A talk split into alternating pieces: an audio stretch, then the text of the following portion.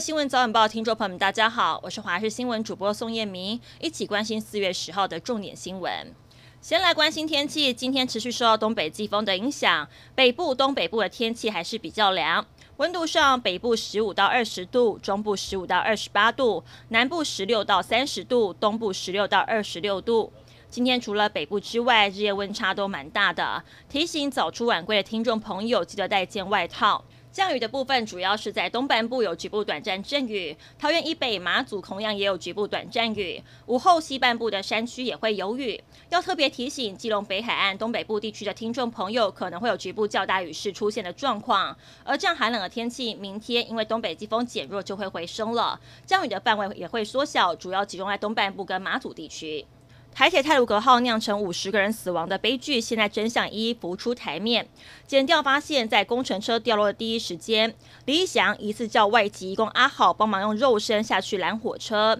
眼看事故发生之后，李义祥害怕自己雇佣非法移工的行径被抓包，再叫阿好骑车逃逸。李义祥满口谎言逐渐被戳破。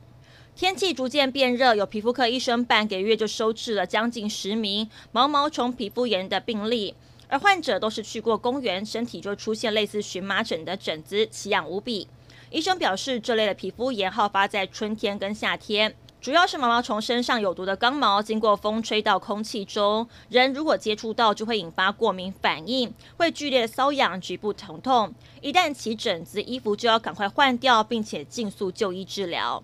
新北市慈修高中最近在脸书公告，把历年来保管的违规物品或是遗失物列册，如果六个月内没有来认领，就会销毁或是转赠孤儿院。不过网友质疑学校侵占学生物品，慈修高中解释，部分持有学生没有领回就放到毕业，学校并无侵占事实，是出于善意依法公告。这些保管物品当中包含了手机、电玩、随身听、烫发卷等，琳琅满目。当中不少按键式的旧手机，就算领回，可能实用性也不大，只能说是时代的眼泪。疫情一度趋缓的东南亚国家泰国，努力争取跟各国启动旅游泡泡机制，但这两天单日新增确诊病例数突然三级跳。而十三号就是人称泼水节的泰国新年，预计会有百万观光客涌入，势必对防疫构成挑战。泰国政府已经下令四十一个省的夜店俱乐部自十号起关闭两周，以控制疫情。而新规定让泰国观光服务业跳脚，